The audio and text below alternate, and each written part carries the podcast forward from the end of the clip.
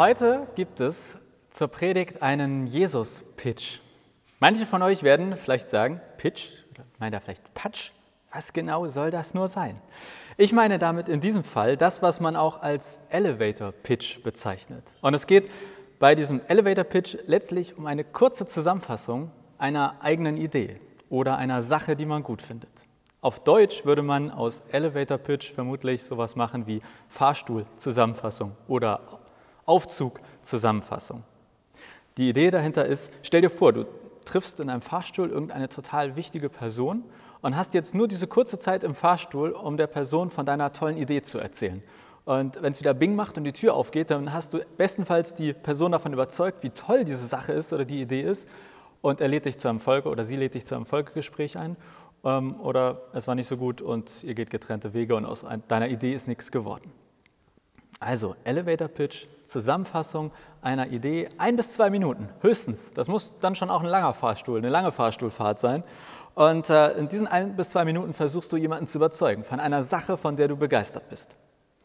Und der Jesus-Pitch, das meint jetzt, stell dir vor, du bist im Fahrstuhl und möchtest jemandem während dieser Fahrstuhlfahrt begeistert von der Sache von Jesus erzählen. Und das Schöne ist, ähm, wir finden sowas in der Bibel. Paulus hat quasi den allerersten Jesus-Pitch sich überlegt, ausgedacht, ich weiß nicht, verfasst, geschrieben und das ist der heutige Predigttext. Der steht in, ähm, in dem ersten Brief von Paulus an die Gemeinde in Korinth, an die Christen in Korinth und dort Kapitel 15, die Verse 1 bis 11.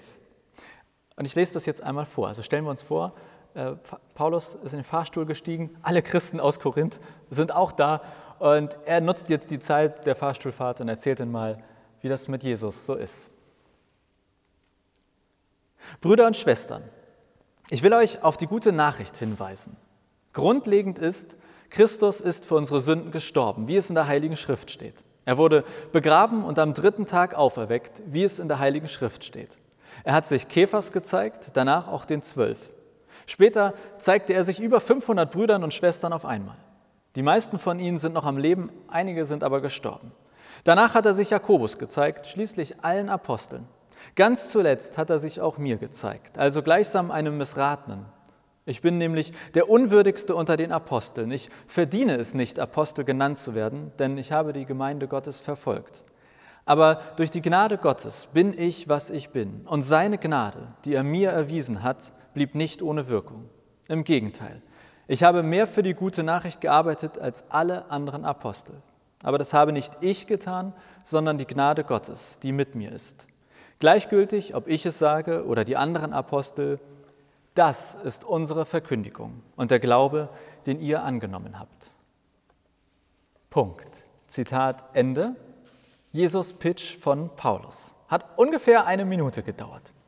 Jetzt weiß ich nicht, wenn, wir uns, äh, wenn ich die Aufgabe gäbe, wir alle wollen uns jetzt einen Jesus-Pitch überlegen und jeder soll was aufschreiben, da kämen, kämen bestimmt unterschiedliche Dinge raus. Aber wir bleiben jetzt mal bei diesem Pitch von Paulus und werden feststellen, dass das vielleicht auch unser Jesus-Pitch am Ende werden könnte. Und zumindest bei mir war das so, ich habe das gelesen, den Predigtext, diesen Jesus-Pitch. Und äh, wenn ich mit Paulus im Fahrstuhl gewesen wäre, er hat mich gepackt. Und ich hätte gesagt, okay, Paulus, ähm, ich komme noch mal vorbei und du erzählst mir das genauer. Und deswegen schauen wir uns das jetzt etwas genauer an, was dann da eigentlich in diesem Jesus-Pitch steht und was sich dahinter verbirgt. Es sind fünf Dinge. Fünf Dinge im Jesus-Pitch. Der erste, Jesus ist für unsere Sünden gestorben. Zweitens, Jesus ist auferstanden. Drittens, Jesus erfüllt Gottes Plan. Viertens, Jesus wird bezeugt und erlebt. Und fünftens, Jesus wirkt in mir und durch mich.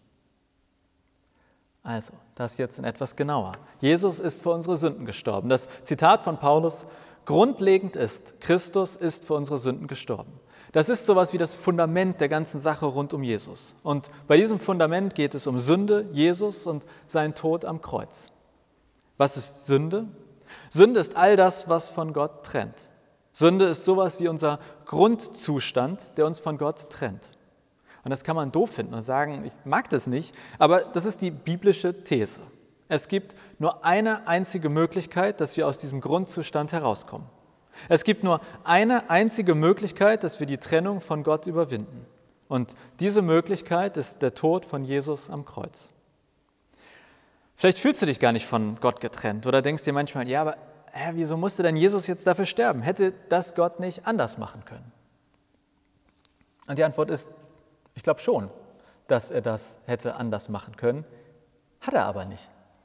Rein theoretisch gesprochen wären uns und mit Sicherheit auch Gott andere Möglichkeiten eingefallen. Wenn wir zum Beispiel in andere Religionen schauen, da gibt es auch andere Konzepte für eine ähnliche Grundannahme. Also auch in anderen Religionen, wo man davon ausgeht, wir sind grundsätzlich von Gott oder einem göttlichen Wesen getrennt, hat dann andere Konzepte entwickelt, wie, dieser, wie diese Trennung überwunden werden kann. In manchen Religionen ist dann die Idee entstanden, dass wir uns selbst finden müssen, dass quasi wir den Weg zu uns finden müssen und damit mit dem Göttlichen wieder verbunden werden. Da wird Religion zu einem Weg der Selbsterkenntnis. In anderen Religionen geht es darum, Gott zu gefallen, bestimmten Regeln zu entsprechen. Und wenn wir das gut genug machen, dann können wir diese Trennung überwinden. Aber im Christentum ist das völlig anders. Bei Jesus ist das völlig anders. Es gibt einen englischen Spruch dazu, der besagt, Religion says do, Jesus says done. Auf Deutsch ist das nicht ganz so schön. Religion sagt tu, Jesus sagt getan. Das meint, bei Jesus geht es gerade nicht darum, dass du etwas tun musst, damit diese Trennung von Gott überwunden wird, sondern es geht darum, dass Gott alles Nötige getan hat, um diese Trennung zu überwinden. Und ich glaube, dass Paulus deshalb auch gleich am Anfang in seinem Jesus-Pitch sagt, grundlegend, das Allerwichtigste an der ganzen Sache mit Jesus ist, Jesus ist für unsere Sünden gestorben. Jesus hat unsere Trennung von Gott beendet. Jesus ist für deine Sünden gestorben. Jesus hat deine Trennung von Gott beendet. Und das ist etwas, was die Sache mit Jesus einzigartig macht, was äußerst positiv ist und deshalb natürlich in einen Jesus-Pitch hineingehört. Bei Jesus musst nicht du etwas tun, du musst dich nicht finden, du musst nicht bestimmten Regeln entsprechen, sondern es ist bereits alles getan. Der Weg zu Gott ist frei. Und deshalb sind auch die letzten Worte von Jesus am Kreuz, es ist vollbracht. Denn Religion says do and Jesus says done. Das zweite im Jesus-Pitch, Jesus ist auferstanden. Das Zitat von Paulus, er wurde begraben und am dritten Tag auferweckt. Jetzt sind wir bei Ostersonntag angekommen, beim höchsten christlichen Fest. Und wenn wir über Auferstehung sprechen, dann wäre das auch wieder was, wo wir eigentlich erstmal die Köpfe zusammenstecken könnten und darüber diskutieren, wie verstehst du denn eigentlich Auferstehung? Was verstehst du darunter, dass Jesus auferstanden sein soll? Biblisch gesehen ist aus meiner Sicht die Antwort ziemlich simpel und einfach. Und aus meiner Sicht gibt es nur eine biblische Art und Weise, wie Jesus auferstanden ist. Nämlich, ich sage jetzt mal, so richtig. Der ist so richtig gestorben und so richtig auferstanden. Manche, und ich sage das äh, jetzt auch mal so, jetzt sage ich schon zweimal, ich sage das mal so, naja, auch manche Pastoren und Pastoren, auch in Kirche finden wir, auch in, in der Theologie an der Universität finden wir dann Aussagen wie, ja, Jesus ist in den Herzen der Menschen auferstanden. Oder Jesus ist in unseren Erinnerungen lebendig. Aber das hat eher das Niveau von König der Löwen und er lebt in dir. Aber das ist in der Bibel nicht gemeint, dass Jesus in der Erinnerung lebt oder in unseren Herzen aufersteht. Zum Jesus-Pitch gehört, dass Jesus leibhaftig, also mit einem Leib, mit einem Körper zum Anfassen auferstanden ist. Ein Körper, der essen konnte und wollte, leibhaftig. Wofür steht diese Auferstehung? Diese Auferstehung in echt, in richtig. Mit Sicherheit steht sie für die Überwindung des Todes. Jesus hat den Tod besiegt. Wenn Jesus nur in der Erinnerung oder in unserem Herzen auferstanden wäre, dann hätte er den Tod nicht wirklich besiegt. Dann wäre er bestenfalls genauso wie wir gewesen, die natürlich auch in den Erinnerungen weiterleben können. Und auch wir können Verstorbene im Herzen behalten, aber das meint nicht biblische Auferstehung. Bei seinem eigenen Tod am Kreuz ging es um die Trennung von Gott bei Jesus. Bei seiner Auferstehung ging es um die Trennung vom Tod. Und beides hat Jesus ausgeräumt. Wir können dank Jesus zu Gott kommen, ohne dass wir etwas dafür tun müssen. Und dank Jesus ist der Tod für uns kein Ende. Aber die Auferstehung ist noch etwas anderes.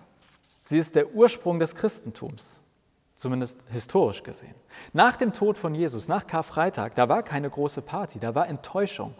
Seine Anhänger, die begeistert mit ihm vielleicht drei, vier Jahre durch die Gegend gezogen sind, die haben gedacht, Mist, doch aufs falsche Pferd gesetzt. Jetzt ist er doch gestorben. Jetzt ist er doch nicht das, was wir uns erhofft und was wir erwartet haben.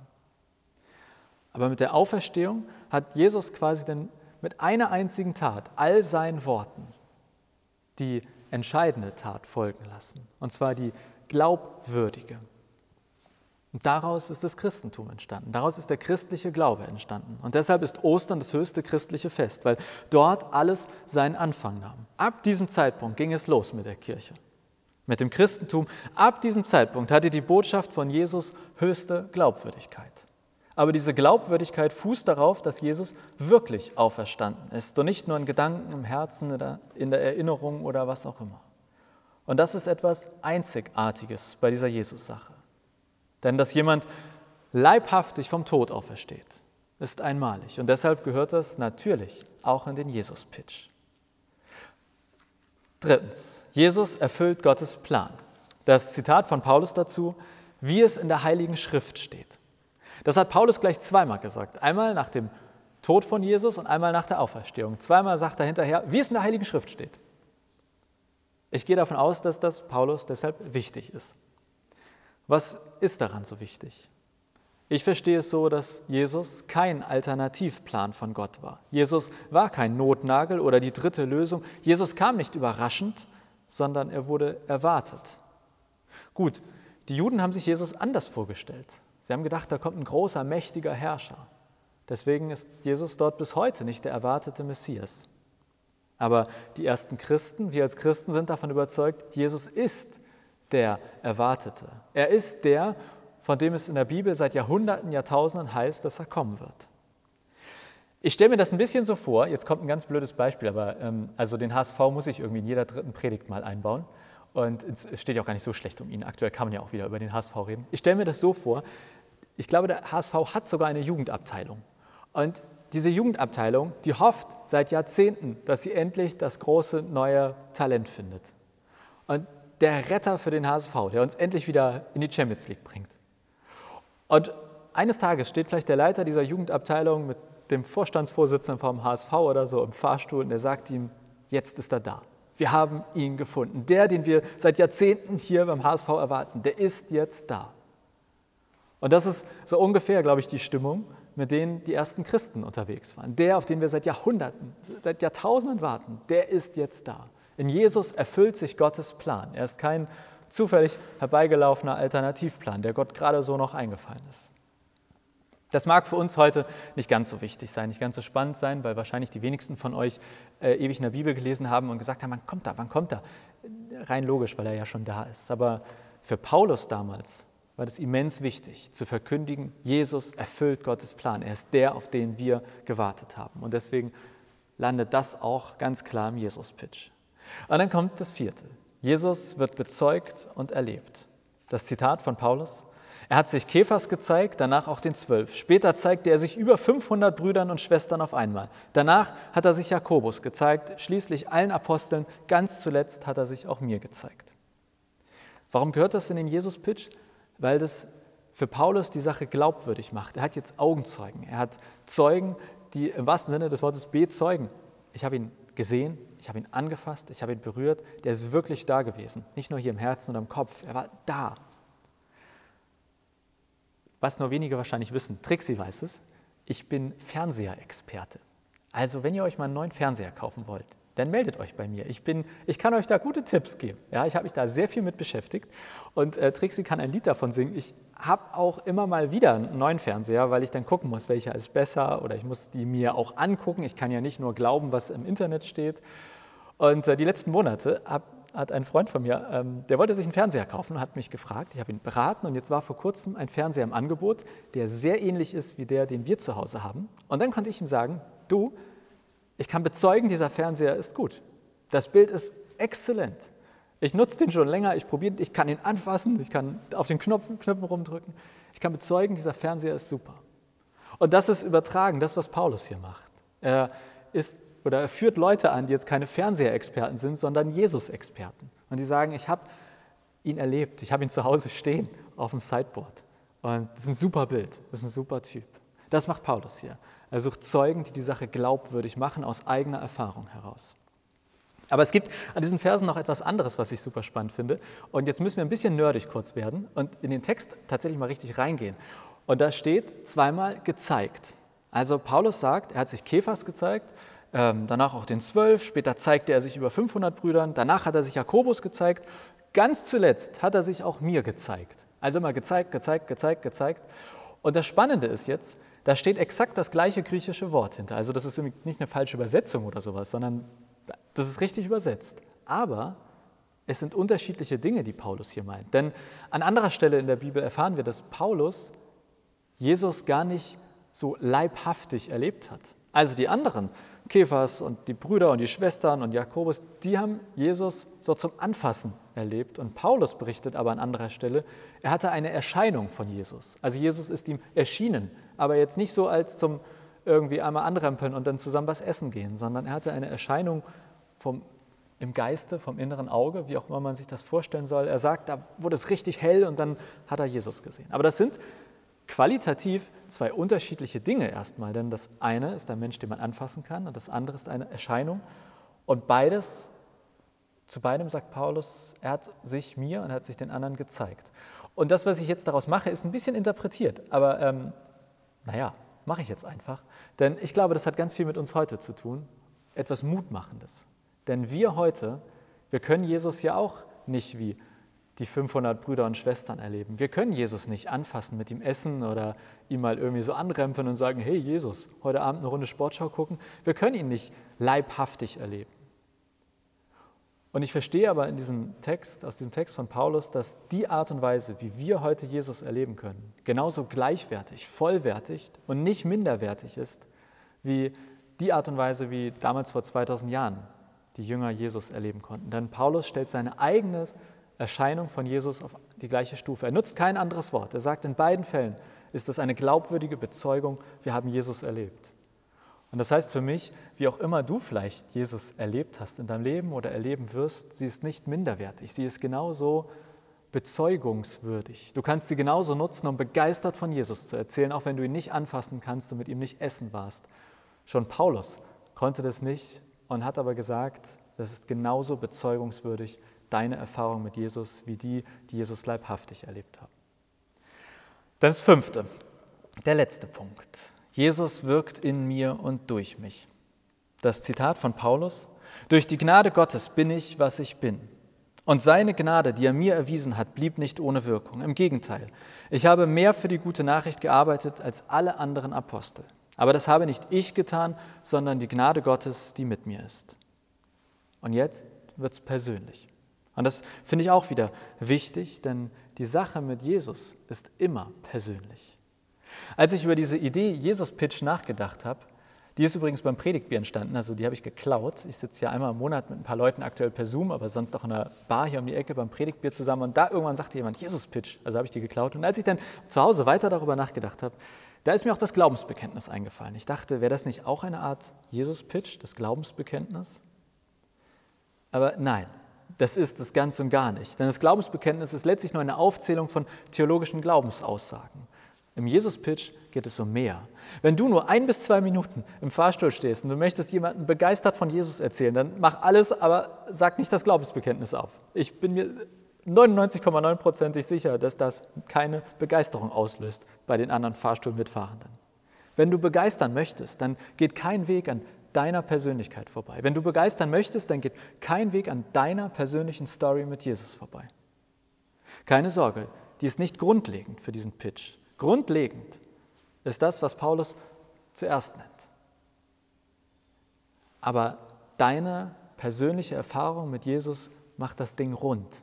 Das ist wie im Fernsehen, wenn es einen Bericht gibt, dann macht man das an einem Menschen fest. Auf einer Zeitschrift vorne kommt eher ein Gesicht drauf als jetzt nur Text. Wir Menschen reagieren auf persönliche Geschichten, auf Persönlichkeit viel, viel, viel intensiver. Das spricht uns an. Auch wenn es vielleicht nicht unsere Geschichte ist, die Geschichte eines anderen ist, ist uns immer näher als Theorie wie im Glaubensbekenntnis. Und deshalb endet der Jesus-Pitch von Paulus auch mit seiner persönlichen Story mit Jesus. Bei Paulus ist das vor allem eben diese krasse Bekehrungsgeschichte, was ich eben so erwähnt habe, mit dem, er hat eine Erscheinung gehabt und so weiter, aber er sagt, er hat sich mir gezeigt. Das steht für ihn am Ende und er sagt, der hat mich verändert. Gottes Gnade hat mich verändert. Schau mich an. Ich habe mal die Christen verfolgt und jetzt bin ich der krasseste von ihnen. Also er sagt das nicht so, aber zwischen den Zeilen, finde ich, sagt er das schon. Also Paulus endet mit seiner persönlichen Geschichte mit Jesus und wie sehr ihn Jesus verändert, verändert hat. Und deshalb bleibt dieser fünfte Punkt im Jesus-Pitch, glaube ich, offen, variabel, persönlich. Denn hier geht es um dich und Jesus, um deine Story mit ihm. Und wenn du mehrere mit ihm hast, dann nimm die beste, die, die du am schönsten findest, die prägendste, die stärkste. Aber falls du mal in die Versuchung kommst und im Fahrstuhl stehst und denkst, jetzt könnte ich mal von Jesus erzählen. Oder wenn du in einer anderen Situation in kurz und knapp Menschen von Jesus erzählen möchtest, vielleicht denkst du an den heutigen Jesus-Pitch und erzählst davon, Jesus ist für unsere Sünden gestorben, Jesus ist auferstanden, Jesus erfüllt Gottes Plan, Jesus wird bezeugt und erlebt, Jesus wirkt in mir und durch mich. Und das, das ist unsere Verkündigung, das ist unser Glaube. Und diesen Glauben können wir bezeugen und feiern, auch im tiefsten Lockdown und der dunkelsten Pandemie. Völlig gleich, wo und wie wir uns treffen können und dürfen, wo und wie wir Gottesdienst feiern. Wir können erst recht und ganz besonders in diesen Zeiten Jesus verkündigen. Ob nun im Fahrstuhl, zu Hause, beim Spaziergang oder wo auch immer. Und bestenfalls hast du ab heute diesen Jesus-Pitch im Kopf und erzählst vielleicht auch dann davon, Jesus hat die Trennung zwischen Gott und dir beseitigt. Dank Jesus können wir zu Gott kommen. Aber Jesus hat nicht nur die Trennung mit Gott beseitigt, sondern er hat auch den Tod besiegt. Und er ist nach seinem Tod als Mensch in einem Körper zum Anfassen wieder auferstanden und seitdem erleben ihn Menschen. Und zumindest meine ganz persönliche Erfahrung ist, nach einem Jahr Lockdown, wir erleben ihn in diesen Zeiten nicht weniger, sondern ganz besonders. Und deshalb feiern wir heute. Jesus lebt. Und auch wenn das ein König der Löwen Zitat ist, er lebt in dir. Amen.